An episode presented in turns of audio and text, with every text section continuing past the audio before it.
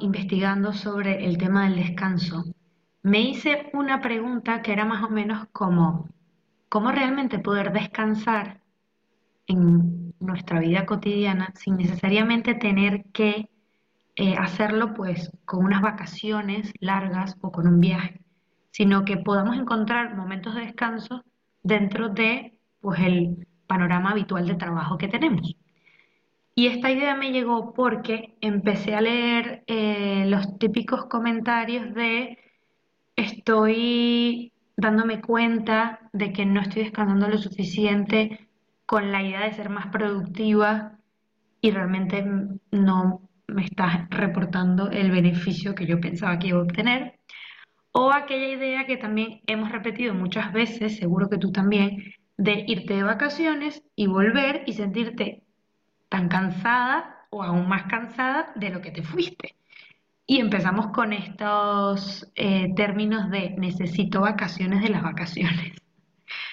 Al final todo esto te lleva a lo mismo, que es el descanso. ¿Y realmente lo estamos haciendo bien? Hola a todos, bienvenidos una vez más a este podcast en el que hablo con distintos expertos sobre el amplio panorama del bienestar físico, emocional, eh, mental, de todo, porque el bienestar pues realmente tiene muchísimos enfoques. Y en algunos episodios como el de hoy, no entrevisto a alguien en particular, sino que soy yo reflexionando sobre algún tema que me ha interesado investigar por alguna razón. Bien sea porque yo estoy atravesando por un momento en el que esto me está como haciendo pensar, bien sea porque he transicionado con algún hábito o estoy cambiando algún hábito, o incluso a veces porque leo algún artículo o de alguna conversación, me llega como una intuición de que esto es un problema del que estamos padeciendo, pero no hablamos mucho de ello o no se habla mucho de ello. Bueno, este es el caso de hoy en el que quiero que reflexionemos juntos sobre el tema del descanso. En general todos sabemos cuándo tenemos que descansar o si no estamos descansando lo suficiente porque es que realmente el cuerpo te lo dice, solo que uno va por ahí pues ignorando al cuerpo, normal, un poco nos pasa a diario, pero mm, justo ahora que estamos como volviendo de la época de vacaciones, al menos eh, en Europa, pues en el verano, junio, julio, agosto es donde la mayoría pues agarra las vacaciones largas, los niños están sin colegio, etcétera, y ahora que estamos regresando en esto de volver a la rutina, volver a iniciar el curso, como dicen aquí, pues me estoy encontrando mucho con comentarios en redes sociales, publicaciones de, personas, de hecho, que ya he entrevistado en este podcast y, que sigo habitualmente, que mencionan cosas como estas, como me estoy dando cuenta que mm, mi modo de descansar es llegar al, al burnout, o sea, al exceso, exceso, exceso de trabajo en, cuando llega a un punto en el que el cuerpo te dice, pues no puedo más, hasta aquí, y a partir de ahí es que digo, que voy a descansar. Pero no es algo que hacemos recurrentemente o parece que no lo hacemos de manera consciente, sino que esperamos es como ese momentazo de decir, ok, llegan las vacaciones, al fin. O sea, que es como que estamos esperando no sé, seis meses al año para que llegue un mes de vacaciones o 15 días y luego volver otra vez a esta dinámica abrumadora de seis meses más de, de no parar. En esto tenemos que detenernos un poco y pensar. Bueno, fue la reflexión que me hice yo misma, porque me lo digo también a mí misma. Así que en este episodio vamos a hablar de eso y concretamente voy a abordar tres cosas. Lo primero, ¿por qué tenemos esta percepción de que el tiempo de ocio, es decir, de no hacer nada, es tiempo perdido, es tiempo improductivo y no se nos ocurre meter esto dentro de un día ajetreado? Luego, ¿por qué el descanso es realmente parte de nuestro trabajo y descansar más nos hace ser más productivos? Esto no lo digo yo, lo dicen los expertos y lo dicen las investigaciones. Y luego, por último, ¿qué es realmente descansar? Que para esto, como para muchas cosas de bienestar, no hay un solo concepto. Así que de esto también vamos a hablar en este episodio. Acompáñame porque creo que te va a venir muy bien.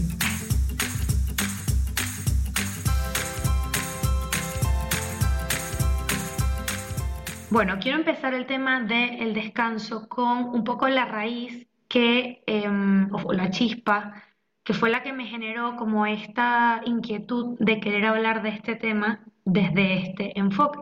Y fue básicamente un tweet que me encontré de Adam Grant, que si no lo conoces, pues es un experto en muchísimos temas de productividad laboral y de bienestar laboral, tiene muchísimos libros increíbles. En este tweet él decía, en culturas no saludables las personas ven el descanso como quitar el pie del acelerador. No te detienes hasta que te has eh, llevado a ti mismo al límite del exhausto o lo que llaman en inglés el burnout, o sea, sentirse quemado. En cambio, en culturas sanas, las personas ven el descanso como una fuente vital de combustible. Toman breaks o descansos cortos regularmente para mantener la energía y evitar el burnout que acabo de mencionar. Cuando leí este tweet, la verdad es que me interpeló muchísimo porque yo lo que pensaba era en qué cultura estoy yo o en qué cultura me siento yo o en cuál de ellas participo, porque al final yo creo que indiferentemente en qué contexto laboral estés, eh, pues de estas dos coexisten, ¿no? Creo que todos podemos conocer personas que de alguna manera eh, se toman un poco el ritmo de trabajo más hacia esta forma de, eh, de, productividad, ¿no? de descanso habitual, de tratar de no llegar a estos puntos de, de, agotamiento. Y todos conocemos también pues el otro lado, no solo por nosotros mismos, sino porque seguro tenemos alguna amiga que nos dice constantemente pues esto, ¿no? que se siente agobiada o agotada de tanto trabajo. Entonces, digamos que este fue el punto de inicio por el que dije, yo creo que del descanso se habla muchísimo y todos sabemos que tenemos que descansar y todos vamos repitiendo por ahí que el descanso es importante, así como repetimos que la salud es lo primero, pero luego cuando vamos a eh, día a día, a la práctica de cómo realmente ponemos eso dentro de nuestro día a día, es como, bueno, no. O sea, se queda como en una linda teoría. La salud es lo más importante de la vida, ¿ya? ¿Y qué hacemos por nuestra salud? Poco o muchas veces nada. Pues esto fue un poco eh, pues, la pregunta que me hice yo cuando leí este tuit de Adam Grant. Y realmente pensaba, pues sí, mm, si viéramos el descanso como algo recurrente, constante, habitual, o sea, de, día, de, de todos los días, un poquito todos los días, y no como algo grande, como ese periodo de vacaciones grande que llega una vez al año y que estamos deseando que llegue. lo mismo pasaría incluso si lo vemos desde el punto de vista de las semanas. Eh, creo que todos también hemos experimentado esto o, conocemos personas que lo dicen habitualmente. Lo de estoy esperando que llegue el viernes. O sea, empieza el lunes y es como, uff, empieza el lunes, a ver cuántos días faltan para que llegue el viernes. Bueno, no sé. ¿Tendrá sentido vivir pensando en que llegue el viernes? O sea, nuestras semanas se van a resumir a esperar a que lleguen los dos días de fin de semana para volver a comenzar el lunes con la misma energía de, ay, es lunes otra vez. Aquí, ¿cuál es, cuál es la desconexión que tenemos con esto? O sea, realmente es verdad que puede ser un, un trabajo que a lo mejor no te gusta, que no te motiva, pueden ser muchísimos factores. Yo aquí no quiero decir que solamente hay una causa ni un solo factor. Pero creo que también una gran parte de esta percepción, este pensamiento es que no vemos el descanso como algo diario, es decir, de todos los días, así como te levantas y te cepillas los dientes, así como comes todos los días, el descanso realmente forma parte de nuestro día a día. Y cuando hablo de descanso, em, no me refiero, de hecho no se refieren eh, los investigadores como, como Adam Grant, a descansos de me voy a echar toda la mañana sentada en el sofá a no hacer nada. No, estamos hablando de pequeños breaks, pequeños momentos de realmente desconectar. Y realmente desconectar es un concepto en el que me quiero adentrar porque creo que también tenemos una idea errada de lo que es me levanto y hago un break del trabajo. Creo que esto también es algo de lo que tenemos que profundizar un poco. Siempre bajo la individualización, porque como ya he dicho mucho en este podcast y en varios episodios, yo no creo en lo absoluto que el bienestar sea una medida única en la que todo el mundo tiene que entrar por ahí. No. Lo que para mí es bienestar en un, aspecto, para ti puede ser completamente otra cosa. Y esto también lo voy a, lo voy a mencionar más adelante. Con aquello de cuál es el lenguaje de tu bienestar, que esto es algo que me he inventado yo, porque me he acordado de eh, lo del lenguaje del amor, ¿no? Que de esto hay varios libros, de cómo cada persona tiene como una percepción distinta de lo que, mm, de, cómo recibe de otras personas pues esas formas de cariño, ese amor, que puede ser por palabras, por regalos, por actos de servicio, bueno, hay como muchas maneras. Pues me acordé de esto y dije, pues cada uno también tiene un lenguaje del descanso porque no todos descansamos de la misma manera. Pero bueno, vamos a empezar por lo que vamos a empezar. Hablemos primero un poco de lo que dicen este, pues, los investigadores. Adam Grant es uno de ellos y otra persona que me encontré investigando con este tema es Celeste Hidley, que es una periodista y una divulgadora también de estos temas, eh, si no me equivoco es americana, y tiene un libro que de hecho lo tengo en mi eh, lista de libros por leer que se llama en español la traducción sería como la importancia de no hacer nada, literal. Eh, donde habla básicamente de cómo percibimos nuestro tiempo de ocio. Como, como lo decía al principio, solemos percibir el tiempo de ocio como tiempo perdido. Porque tiempo de ocio, ella lo, lo dice como tiempo de no hacer nada, o sea, literal, no hacer nada. Que suena como no hacer nada, no hacer nada, me voy a aburrir.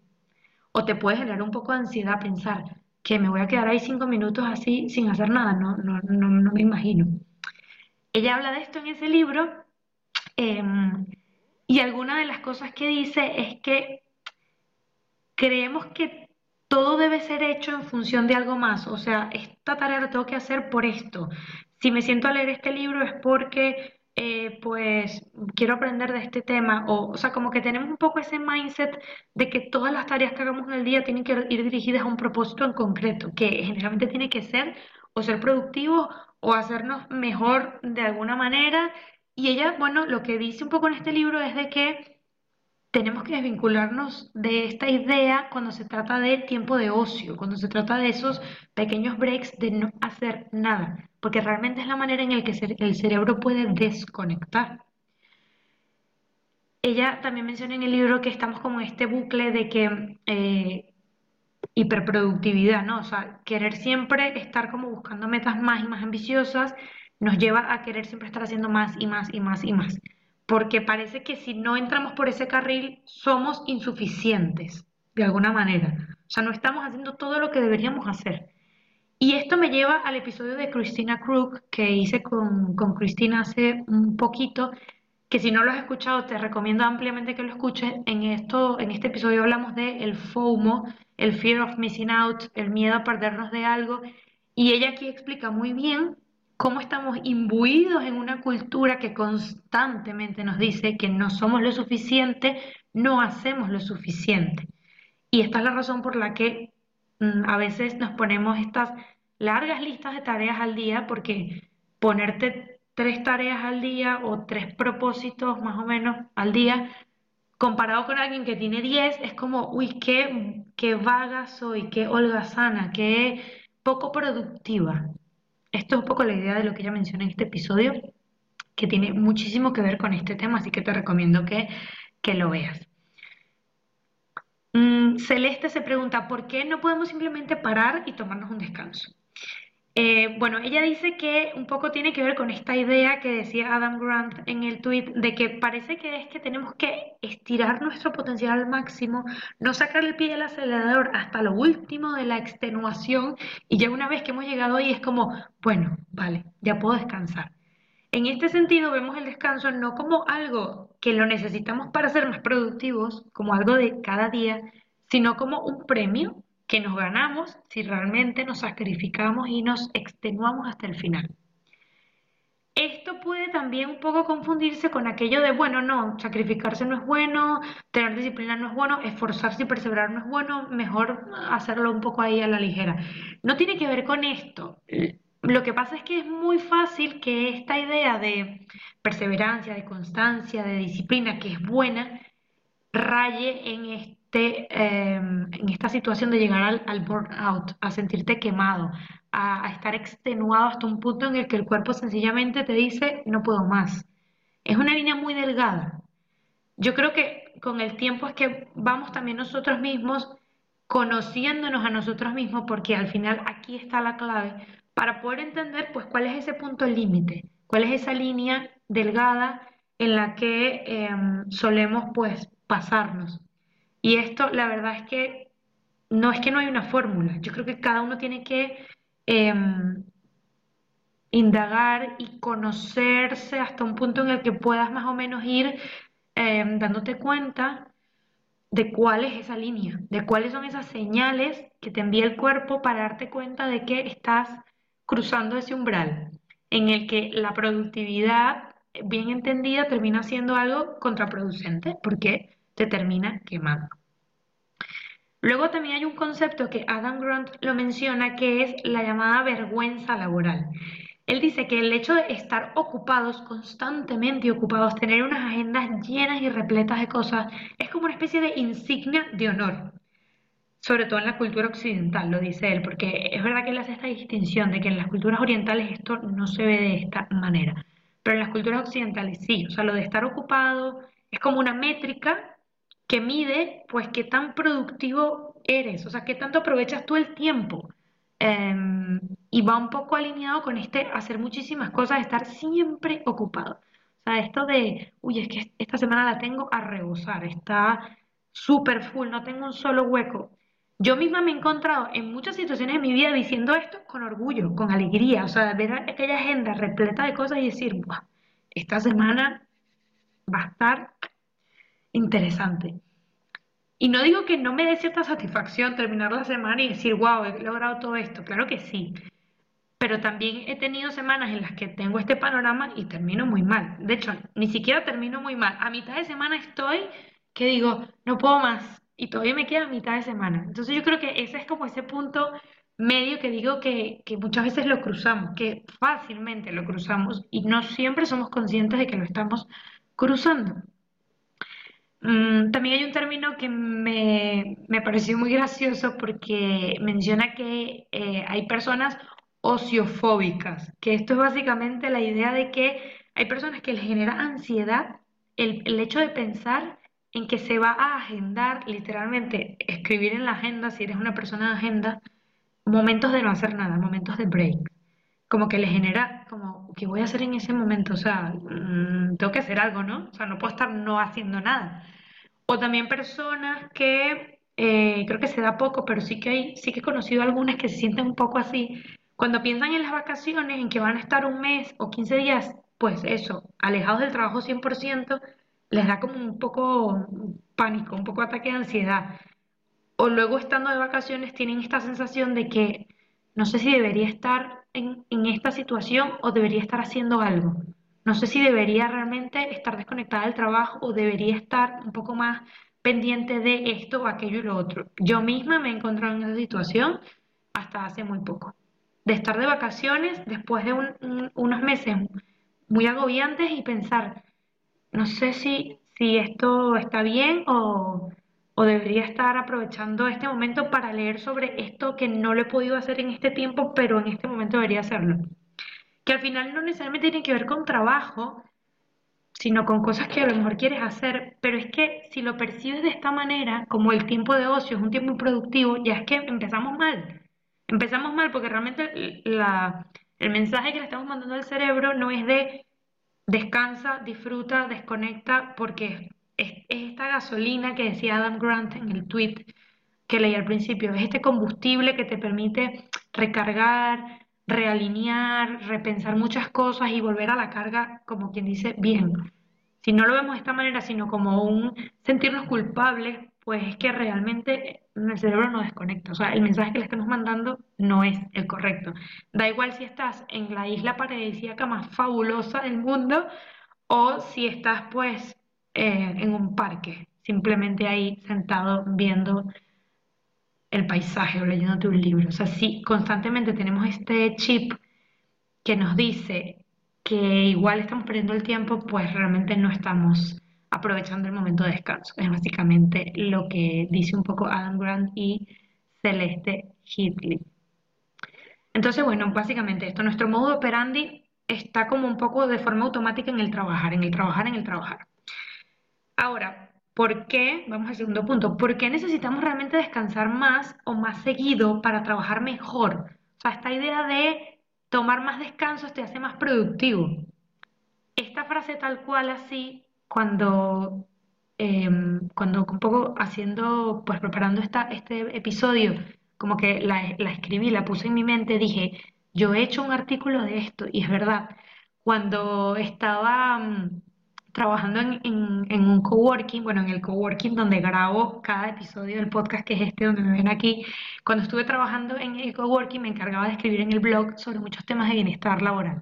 Y hubo un día que escribí, o sea, un artículo sobre esto, que de hecho, bueno, te puedo dejar linkeado en las notas de este episodio por si te lo quieres leer, pero era justamente una investigación con la que me encontré que, o sea, daban datos científicamente probados de cómo eh, pues lo habían estudiado varios grupos de personas y los que hacían más breaks dentro de su jornada laboral, pues eran más productivos. Y obviamente lo, lo medían todo, ¿no? O sea, todo está basado en métricas. Y bueno, me parecía interesantísimo, o sea, cómo el tema de salir a dar un paseo te puede ayudar a que el resto de tu jornada laboral sea mucho más productiva en muchos sentidos, que igual no tomarte ese paseo porque piensas que estoy tan ocupado que es que no, de aquí no me puedo mover, o sea, ni, ni por casualidad. Bueno, esa idea de em, descansar más, más seguido y mejor es básicamente en la que, en la que quiero centrarme en esta parte del episodio. Entonces, vamos a hablarlo como con, eh, creo que son tres o cuatro puntos en concreto. El primero es que el cerebro no está, no está hecho para trabajar siempre. Vamos a volver a decirlo, porque yo creo que esto hay que ponerlo en un post-it y pegarlo así en el lugar de trabajo donde estemos habitualmente. El cerebro no está hecho para trabajar siempre. Lo mismo, esto no es una opinión, no lo digo yo porque se me ha ocurrido, esto lo dice Celeste Hitley y lo dicen muchos más investigadores eh, de este tema. Les voy a dejar siempre pues los enlaces y los links de los artículos de estas personas porque saben que a mí me gusta dejar los pies de página, como quien dice, la, las fuentes de información, porque yo misma soy de estas personas que cuando me cuentan algo así que no me encaja, pregunto, pero esto lo dice alguien tal, o sea, por investigarlo un poco más, ¿no? Eh, bueno, el cerebro no está hecho para trabajar siempre. La estrategia, dice Celeste, más que trabajar en, una continuidad lineal de, o sea, aprieto el botón y empiezo a trabajar y aprieto el botón al final del día y me apago. Más que esto, que, pretendemos nosotros que sea así, creemos que es así, pero no es así. Más que esto es realmente una estrategia de eh, intermitencia, dice Celeste Hitley. Una intermitencia en la que tenemos trabajo de foco, y break. Trabajo de foco y break. Y esto se puede repetir en un día, pues tantas veces como a ti te funcione, porque vamos a lo mismo, no hay una métrica o sea, una medida exacta, ¿no? Pero si viéramos un día laboral un poco de esta manera, es verdad que nuestra concepción de cómo trabajamos va cambiando en el tiempo. Yo esto lo he puesto mucho en práctica en una época en la que empecé a usar mucho el Pomodoro Timer o el, reloj Pomodoro, que esto, de esto he hablado en otros episodios como técnica de productividad, básicamente un reloj que tiene 25 minutos y que tú lo activas, tienes 25 minutos de trabajo de foco, es decir, de estar enfocado en esa tarea, ¿ok? No de que te llegue una notificación de WhatsApp y la vas a mirar, no de que te llegue un correo y vas a responderlo, no de foco. O sea, si me he propuesto en estos 25 minutos empezar, terminar o avanzar en esta tarea, pues esto es lo que voy a hacer. Bueno, aquí obviamente luego vienen imprevistos y todo esto, claro que sí que pueden pasar, pero en la medida de lo posible, pues encauzarlo en esos 25 minutos. Una vez terminan esos 25 minutos en el Pomodoro Timer, tienes un break de 5 minutos o un break de 10 si ya has completado, me parece que son tres pomodoros, es decir, tres rondas de 25 minutos. Bueno, no me quiero extender mucho en este tema porque si te interesa tengo otros episodios donde hablo más de ello em, sobre el tema de productividad y también puedes investigarlo por internet. Tampoco digo que esta técnica es pues la panacea, o sea, hay que usarla para todo, le vale a todo el mundo, no importa qué trabajo tengas, no, evidentemente que no. Esto es simplemente un ejemplo que quiero contar porque a través de esta técnica a mí me ayudó a entender cómo era esto de trabajo intermitente o trabajo de foco, que también trato de aplicarlo porque de verdad que viene muy bien. Viene muy bien el como que concentrar 25 minutos, detenerte, levantarte, darte un break, un paseo, descansar y volver otra vez a eh, enfocar. Entonces, em, Celeste dice que necesitamos estos breaks para ser más productivos, porque justamente en ese momento en que le damos como ese punto de fuga al cerebro para no pensar en esa tarea en concreto, sino simplemente dejarlo un poco como divagar, dejar que se active esa otra zona del cerebro, que justamente es el punto que, viene a continuación, eh, le llaman DMN, me parece, Default Mode Network, creo que, creo que se llama así. Em, es básicamente este poner el, cerebro a funcionar del otro lado, que es el lado eh, derecho, el hemisferio derecho, el lado creativo. Esto es lo típico de por qué cuando estás bañando te surge una idea, por qué cuando estás dando un paseo de repente te viene como una inspiración o después de dormir de repente te llega la solución a un problema que no sabías cómo resolver.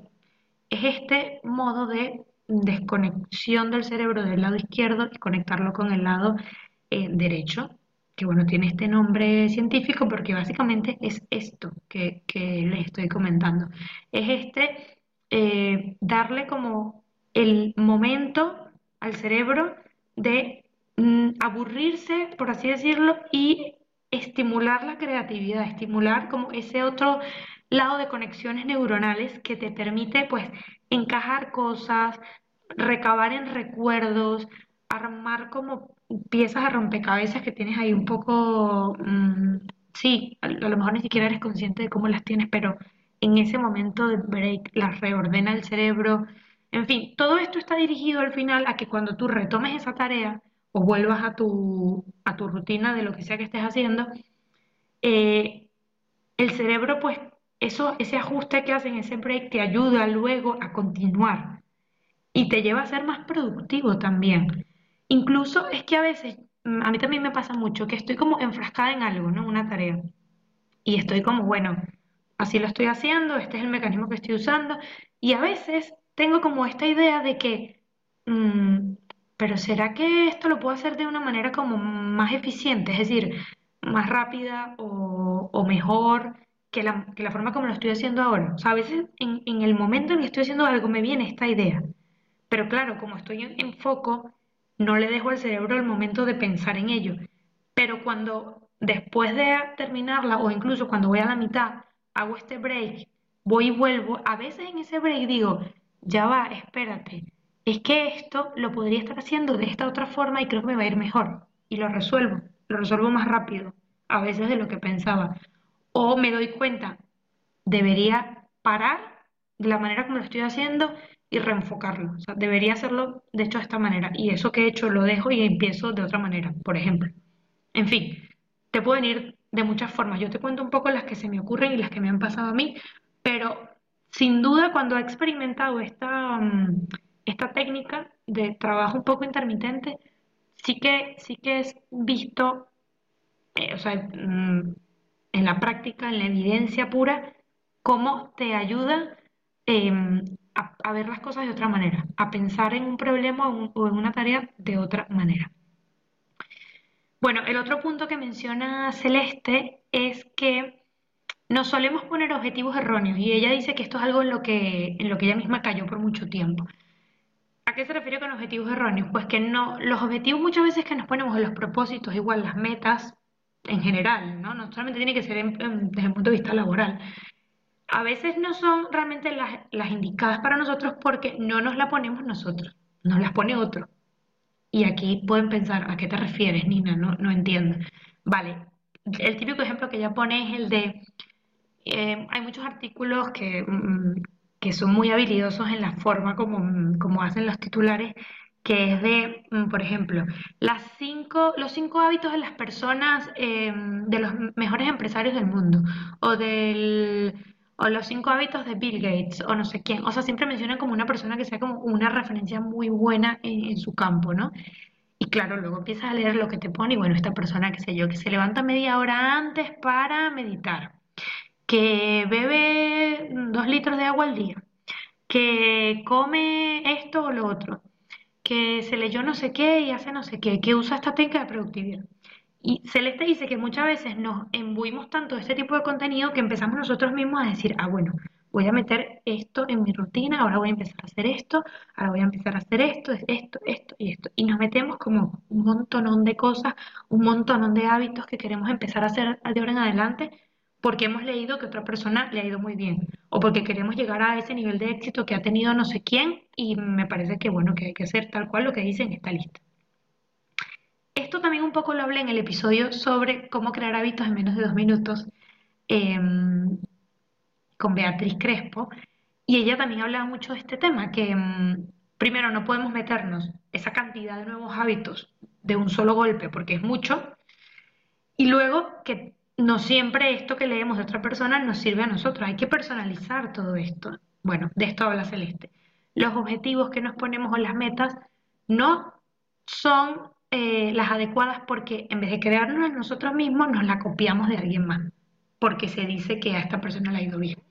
Eso no está mal en cuanto a referencia, en cuanto a cuando no sabes muy bien cómo empezar a crear un nuevo hábito y dices, bueno, a ver qué ideas consigo, qué buenas prácticas otras personas puedo leer para ver si me sirven a mí, eso está estupendo, pero siempre enfocado en adaptarlo a nosotros mismos.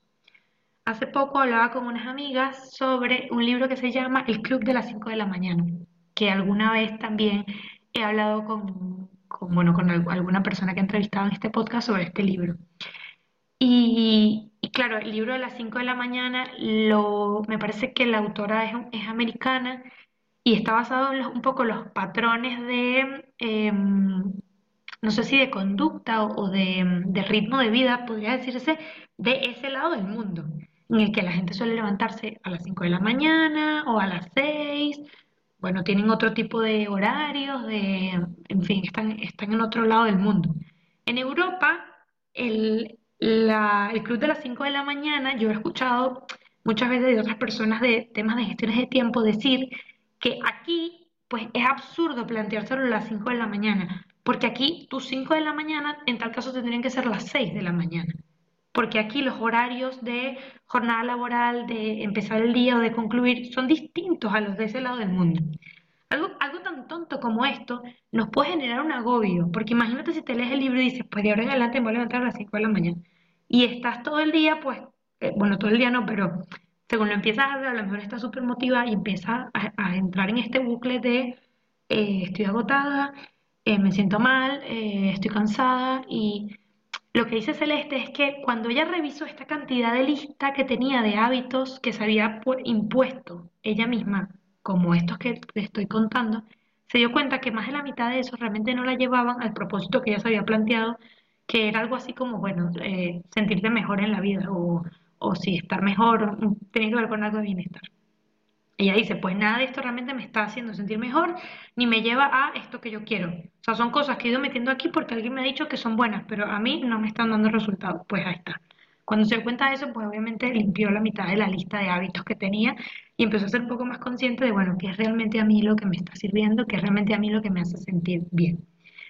Y de hecho, alineado con este tema de objetivos erróneos, ella también menciona algo importantísimo que es que Incluso cuando nos eh, elaboramos nuestro, nuestro propósito, nuestro objetivo macro para X cosa, también lo, em, lo redactamos mal, porque no es lo mismo decirte, como quiero empezar a comer mejor, mi objetivo macro va a ser, bueno, quiero empezar a comer mejor y voy a empezar lo mejor dos días a la semana a prepararme yo la comida en vez de comer fuera, por poner un ejemplo en vez de ser un objetivo así como más concreto, o sea, esto de los objetivos SMART, que te lo dicen mucho pues en la universidad, eh, que sean específicos, medibles, que tengan un tiempo limitado y, bueno, ¿cuál es el otro? Que tengan un tiempo, bueno, cada, letra tiene, tiene, una, tiene eh, una definición, o sea, S de específico, M de medible, ya me acuerdo, a de, eh, pues este no me acuerdo en este momento. Luego está la R, luego está la T, que sé que la T es de tiempo. A, R de real me parece realista. Y la A, bueno, no me acuerdo en este momento cuál es, pero bueno, es un poco esta idea de objetivos SMART. Ella dice que en vez de ponernos estos objetivos, nos ponemos objetivos en plan sentirme mejor en la vida, ser feliz en la vida. Y es como, a ver, esto es un, un campo demasiado extenso. Y esto cada quien tiene su propia manera de verlo. Por eso es que hay que bajarlo un poco a tierra, ser más concretos con el objetivo macro o con el propósito macro. porque esa es la manera en la que este, estos hábitos que queremos incorporar podemos em, verlos a la luz de este objetivo concreto y decir si realmente esto me ayuda a alcanzar esta meta o este propósito, o sea, si, si me sirve, si sirve al objetivo que me he propuesto o si realmente no me sirve. Y así pues agarramos una cosa o descartamos la otra en función de lo que nos interesa. Bueno, entonces, mm, una vez ya como explorado este panorama de por qué nos cuesta tanto como realmente meter descansos en nuestro día a día, quiero pasar al otro punto que es qué es realmente descansar. Porque aquí podríamos tener una charla, un focus group, un montón de personas y cada quien tendría su propia definición. Y esto es genial porque es que somos personas, no todos somos iguales, no somos un patrón en serie. Y aquí lo importante pues es realmente autodefinirnos qué es para cada uno descansar. Hay personas para quienes descansar, un momento de descanso es tomarse un café con alguien y hablar. Hay personas que no descansan de esta manera, o sea que el tema de estar como en contextos sociales donde hay mucha comunicación y mucho hablar, los agota o sea, los drena mentalmente, necesitan como un espacio de retirarse ellos solos en, silencio, eh, hacer un rato de mindfulness de eso, pues estar sentados en un parque, leyendo un libro, eh, simplemente, no sé, viendo a unos niños jugar, darte un paseo y ver pues lo bonito que está el día, el cielo, lo que sea. O sea, cada quien tiene sus mecanismos de realmente descanso. Esto es lo que creo que cada uno de nosotros tenemos que definir, tenemos que ir descubriendo, ¿no? Si no lo sabes, pues esto es como todo, ensayo y error, vas probando y ya está, no está mal tomar referencias de otras personas que saben de estos temas y, dicen cómo lo hacen, ¿no? Lo que decía hace un minuto, hay muchos artículos sobre esto siempre en internet, pero bueno, verlo un poco con esa perspectiva de lo voy a tomar, lo voy a probar y veo qué tal me hace sentir. No como un esto lo hace fulanito, con lo cual yo lo voy a hacer. Sí o sí, así me cueste una hora de sueño, porque es que esto dice aquí que es la clave del éxito. Bueno, no, no lo veas así, porque a lo mejor no es tu clave del éxito. Pero bueno, importante, saber realmente qué es descansar. Aquí también Celeste es muy concreta en las ideas que da y me gusta mucho eh, cómo lo ha como desmenuzado en claves muy concretas. La primera es que, bueno, descansar eh, realmente es no dirigir tus pensamientos hacia ninguna tarea en absoluto, así lo dice Celeste, y era un poco lo que hablábamos antes, ¿no? Esta idea de que la inactividad eh, nos genera como esta ansiedad de no estoy siendo productivo es un mal comienzo, porque estos momentos de inactividad realmente son saludables para la mente, son los que te hacen luego ser más productivo, reenfocar bien, o sea, volver a enfocarte bien en la tarea o en tu trabajo en general. Entonces, en este sentido, ella dice, cosas como sentarte a ver Instagram escaneando ahí o haciendo scroll por 20 minutos, eso no es descansar. Y lo dice claramente ¿por qué? Porque el cerebro mentalmente sigue conectado. O sea, tu cerebro no es capaz de decir, ah, es que en este momento estoy conectado a mm, la pantalla del, del ordenador con un Excel, con un montón de datos, y ahora me voy a desconectar y voy a conectar con descanso, o sea, quiero decir descansar con viendo el Instagram ahí una y otra vez. No, o sea, para el cerebro sigue siendo un estar, estoy conectado, estoy conectado con esto. Realmente no es un descanso. Y esto me llamó la atención porque es verdad que muchas veces hacemos eso. Voy a desconectar un poco del trabajo. Agarras el teléfono y empiezas a hacer scroll, stories, eh, Instagram, qué sé yo, hasta los emails. Dices, voy a descansar un minuto, a ver qué me llegó por el email. Empiezas a responder correos, a ver boletines o newsletters de, lo que sea. Realmente el, cerebro no está desconectando en estas situaciones, es lo que nos dice Celeste. Y todo va enfocado a la idea de si tienes que, si estás dirigiendo tus pensamientos a otra tarea, aunque no sea trabajo, pero sea otra, ver Instagram o lo que sea, tu cerebro no está descansando.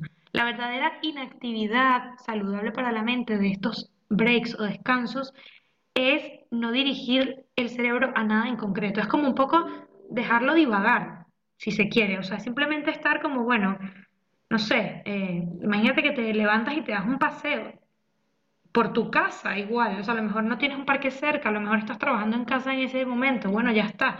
pero solamente levantarte y dar un paseo por donde estás, es que, es que parece una tontería, es que de verdad, yo también aquí cuando lo digo pienso, a veces es que suena como tontería, pero es que una vez que lo pones en práctica, una vez que lo haces, te das cuenta de verdad cómo te distrae realmente, o sea, dejas al cerebro divagar, divagar. No sé, mm, alguna vez yo lo he hecho con eh, libros de colorear. A mí me gusta mucho colorear, es una actividad que me disfruto, que me relaja y es verdad que todavía no he encontrado la manera de hacerlo más seguido, de encajarlo más como en la rutina. Pues esto, o sea, a veces me acuerdo que lo hacía. Tenía el libro de colorear cerca y cuando quería tomarme este break, pues me levantaba de ese sitio, me iba a otro lado y coloreaba un rato. No sé. No tienes tampoco que ponerte una hora a colorear. O sea, si realmente tienes un día estreado, pues con que hagas un break de 5 minutos ya está, o de 10 minutos ya está. Pero es que no sé, a mí me sirven cosas tan tontas como em, ir a la ventana y abrir la ventana y ver hacia la calle, ver a la gente pasando, ver, no sé, el día, si el día está azul, pues a mí me encanta ver las nubes, si me encantan las naturales, entonces me pongo a ver las nubes. Y es que, claro, esta es la típica imagen que ves a una persona y dice, está perdiendo el tiempo. Pero es que eso es lo que necesita tu cerebro cada cierto tiempo para poder hacer esa desconexión. Bueno, hay muchísimos ejemplos, ya les digo, yo les voy contando algunos que se me ocurren, algunos que uso habitualmente, pero, pero hay muchísimos, hay muchísimas formas de hacer estas desconexiones. Bueno, esto es lo que hace que se active ese lado mm, derecho del cerebro, de la creatividad y la innovación que ya hemos hablado. Y el otro componente efectivo de, o sea, el otro componente clave de un descanso efectivo, dice Celeste, es algo que eh, otras psicólogas eh, mencionan también que es el desapego psicológico, es decir, desconectarte mentalmente de los pensamientos laborales. Esto también a veces cuesta mucho. O sea, lo típico de que mm, si estás en la oficina y te vas con algún compañero a tomarte un café, a lo mejor siguen hablando de trabajo. A mí esto también me, pasa muchísimo, me pasaba antes también muchísimo más. Porque a veces ni siquiera es que te vas fuera de, la oficina, sino que dentro de la misma cafetería que tiene la empresa vas y tomas un café y sigues hablando de trabajo. Y es verdad que está, está muy cool porque, bueno, estás como bueno, en otro contexto, tomas un café, estás sentado en la cafetería, pero si sigues hablando de trabajo, pues tu cerebro tampoco está desconectando realmente. O sea, es que, es que tienes que dirigirlo totalmente hacia otra cosa para que literalmente divague como que te sientas con este compañero los 10 minutos que tienes del café y hablan de la inmortalidad del cangrejo. O sea, es que tiene que ser a ese nivel de divagación, porque si no, realmente el cerebro difícilmente va a desconectar. Entonces, bueno, esto es lo que llaman ese desapego psicológico, un poco para reducir esa fatiga que nos causa eh, tanta demanda laboral y recuperarnos o dejar que el cerebro se recupere naturalmente, pues hay que dejarle estos espacios de divagación. Entonces, bueno, ya, ya te digo, todo lo que sea, salir a comer y seguir hablando de trabajo, tener reuniones de trabajo comiendo, yo esto lo detesto, lo detesto. O sea, muchas veces me ha tocado hacerlo, eh, nunca me gustaba, o sea, antes cuando ni siquiera era consciente de estos temas y de, bienestar, sabía muy poco, em, me pasaba, ¿no? Que íbamos a comer y teníamos reuniones de trabajo. Y yo lo detestaba, y la razón por la que lo detestaba es porque a mí me encanta comer. Ahí está. O sea, es simplemente esto. A mí me, me, me encanta, me disfruta el hecho de sentarme a comer, de saborear la comida y de disfrutar una buena comida. Entonces, claro, seguir hablando de trabajo era como que no me dejaba disfrutar de la comida y solamente por esta razón lo detestaba. Bueno, con el tiempo he entendido que tiene que ver también un poco con esto, ¿no? De que, claro, al final no le das al cerebro descanso, porque vuelves otra vez al, a la oficina agotado. Puedes, pudiste haber pasado una hora fuera comiendo riquísimo, pero a lo mejor llegas igual de agotado o hasta con dolor de cabeza. Eso también me pasaba mucho. Llegaba con dolor de cabeza y pensaba, pero es que si acabo de estar una hora hablando y aparentemente distraída y sigo como agotada, pues que realmente no, no te has inactivado mentalmente. Entonces, esto todo mal. Eh, comer con el teléfono en la mano, pues todo mal. Esto lo hemos hablado muchísimo en otros episodios. O sea, no solamente es un todo mal desde este desde este punto de vista del tema que tratamos hoy, sino que es un todo mal incluso para la digestión, porque tu cerebro no es, o sea, no estás realmente concentrado en que estás comiendo y estás masticando y saboreando, sino que estás pendiente de revisar lo que sea que tienes en el teléfono. Entonces, todo mal.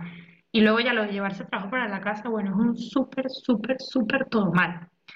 Esto se hizo además mucho más complicado después de la pandemia, porque muchos ya estamos habituados a pasar varios días de nuestra semana trabajando en casa. Y aquí hay que ser todavía más disciplinados, porque tienes que realmente tú mismo ponerte esta disciplina de decir, este es mi horario de trabajo, trabajo en este sitio, cierro y abro el ordenador, es como cerrar y abrir la oficina, o sea, tienes que hacerte como este trabajito mental porque es que si no es muy difícil desconectar, o sea, es que pueden ser las 7 de la noche o las 9, da igual, y seguir en modo trabajo, aunque estés en tu cuarto o aunque estés en la cocina. Entonces, se hace todavía más, más, más difícil. Mm, algo que aprendí, de hecho, en el coworking era la importancia de em, las personas que estaban trabajando a 100% durante la pandemia em, en su casa. Realmente les venía muy mal para el bienestar no salir de ese contexto. Por eso los coworking son tan buenos, porque te permite realmente tener como esa oficina fuera de casa. A lo mejor no todos tienen posibilidad aún hoy de ir a la oficina presencialmente todos los días porque aún están con temas de restricciones de COVID, etcétera, y el coworking ayuda mucho para esto. No solo porque son espacios que están pensados para que puedas tener estos momentos de inactividad o de break, porque hay muchísimos elementos, incluso visuales, que te desconectan, sino porque además, algo que en la pandemia nos hizo tanto daño, eh, puedes conectar físicamente con otras personas, hablar, ¿no? Porque esto de reuniones por Zoom, café virtual, todo suena muy bonito, pero realmente esto no, esta conexión humana se perdió muchísimo en la pandemia. Total, que eso lo aprendí mucho en el coworking. Di muchísimas gracias de que durante la pandemia yo no tuve que sufrir esto de estar todos los días de la semana metida en mi casa frente a la computadora eh, y realmente sí que es una forma de vivir mejor este bienestar eh, laboral. Bueno, nada, mm, ¿cómo ponerlo en práctica? También darte algunas claves que ya te he ido contando a lo largo de este episodio. Eh, pero bueno, también algunas que recomienda Celeste y Adam Grant. Em, reservar una porción de tiempo todos los días para no hacer nada productivo, literal. O sea, tiempo de ocio, de ociosidad, de divagar, sí. Así suena horrible, pero sí.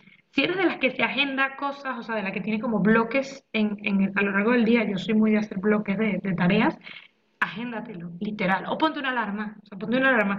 A las diez y media, pues ese, a esa hora tengo que hacer un break. Te pones una alarma o te salte una notificación en el teléfono. A mí con el pomodoro, que es la técnica que te conté hace rato, me sirve mucho. Pero si tú no usas esta técnica, pues también puede ser esto de agendártelo o simplemente pues ya pautarlo dentro de tu horario.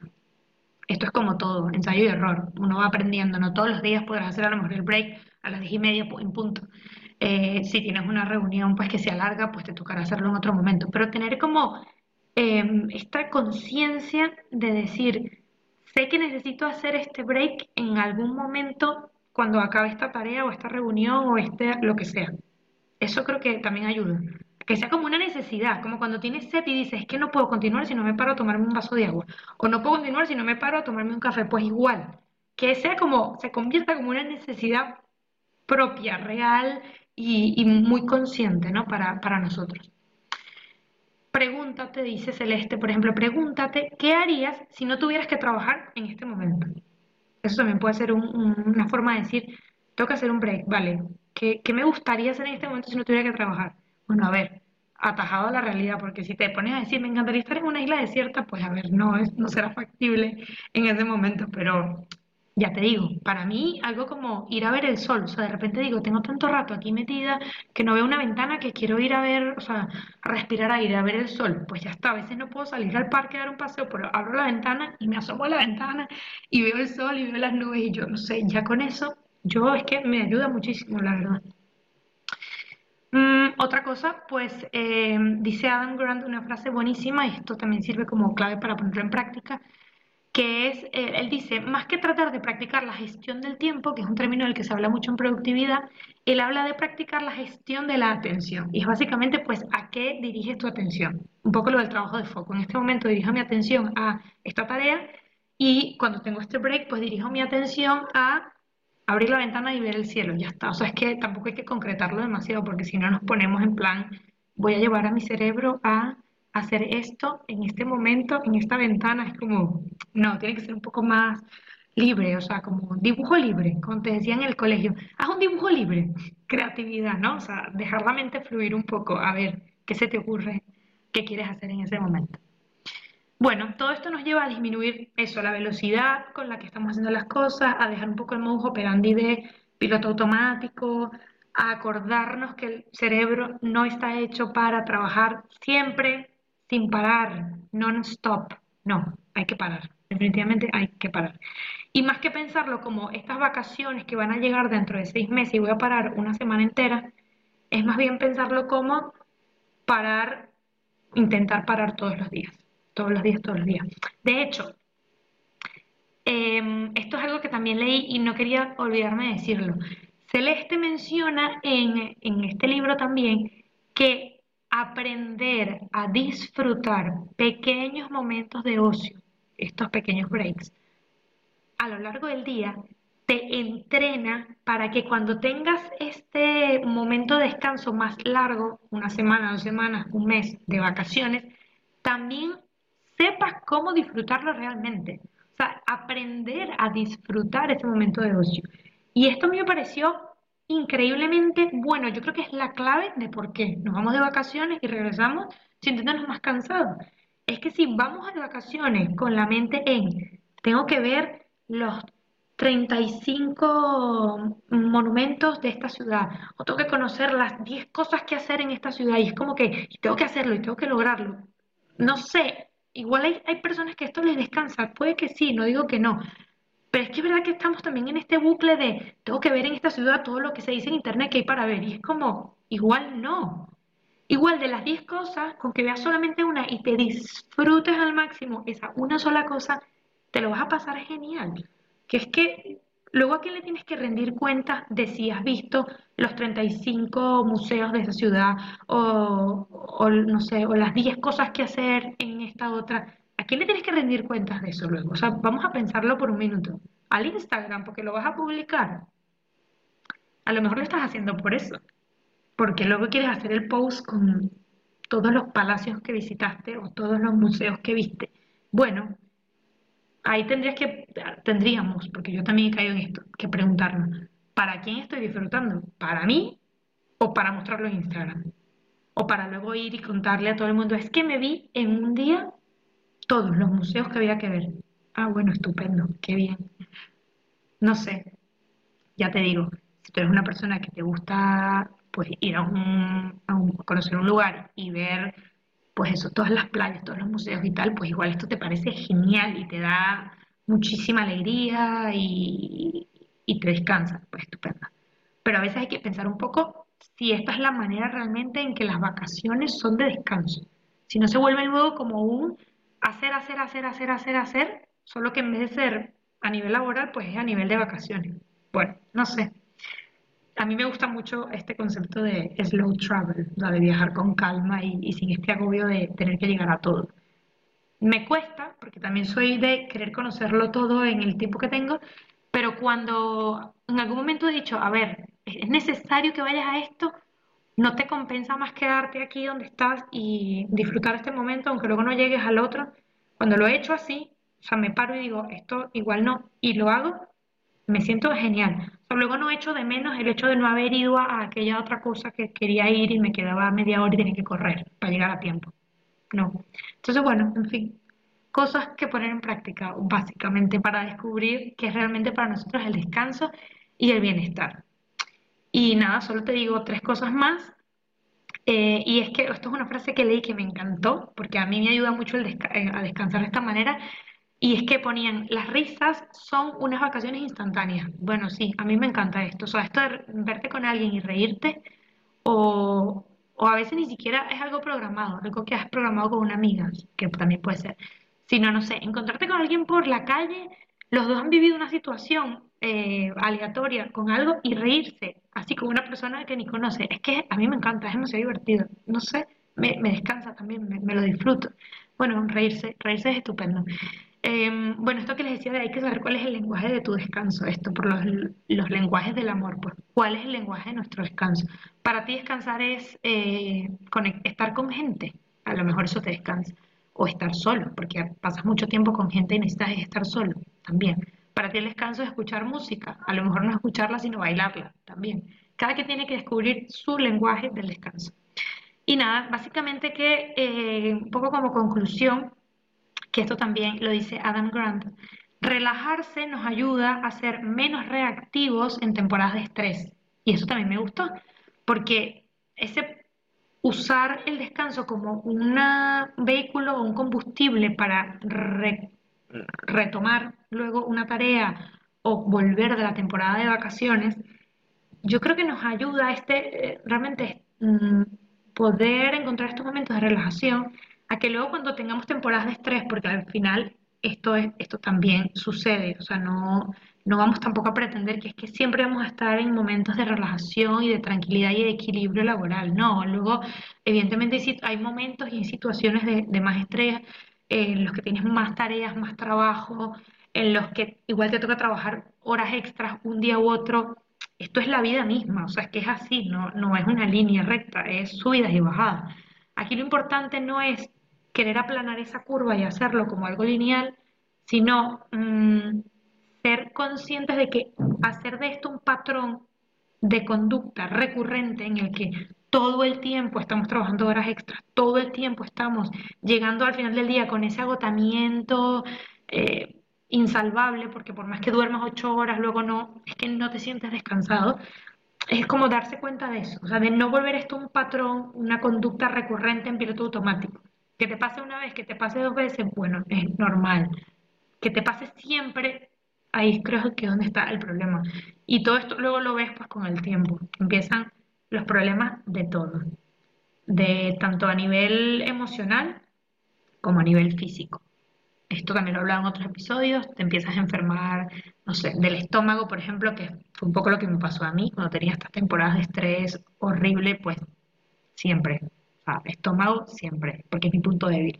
Entonces yo creo que eso también se puede aplicar en otros campos y que creo que te puede venir, eso según, según te digo esto, se te puede ocurrir formas en las que a ti también se te manifiesta, ¿no? Estos periodos de estrés excesivo o muy prolongados. Así que bueno, si pudiera resumirlo en una frase, diría que hay que, o sea, tenemos que permitirnos no hacer nada y sentirnos bien con ello básicamente. Bueno, espero que te haya gustado muchísimo este episodio y sobre todo que esto te sirva para también reflexionar tú mismo, para pensar de qué manera tu descanso puede ser más y mejor.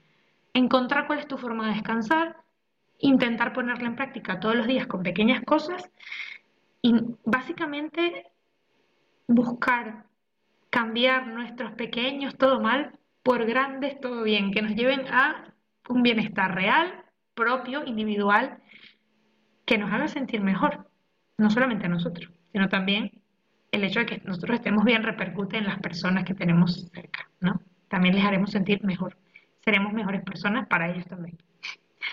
Bueno, muchísimas gracias por estar otra vez en un nuevo episodio de este podcast. Te dejo todo lo mencionado en las notas del episodio y nada más, que nos vemos en un próximo. Gracias. Antes de que te vayas, quiero decirte dos cosas. La primera, que todas las notas y menciones de este episodio las tienes en todomalpodcast.com. La segunda, que si aún no estás suscrito al canal de YouTube, pues déjame decirte que todo mal, porque al darle clic al botón de suscribirte y a la campanita recibirás siempre una notificación cuando haya episodio nuevo. Y bueno, ya que estamos aquí, una tercera, que si te ha gustado mucho este episodio o si crees que hay alguna pregunta que me he dejado por fuera, déjala en los comentarios y me aseguraré de que le llegue a nuestro invitado para que te responda. Una vez más, muchas gracias por estar aquí y nos vemos pronto en un próximo episodio.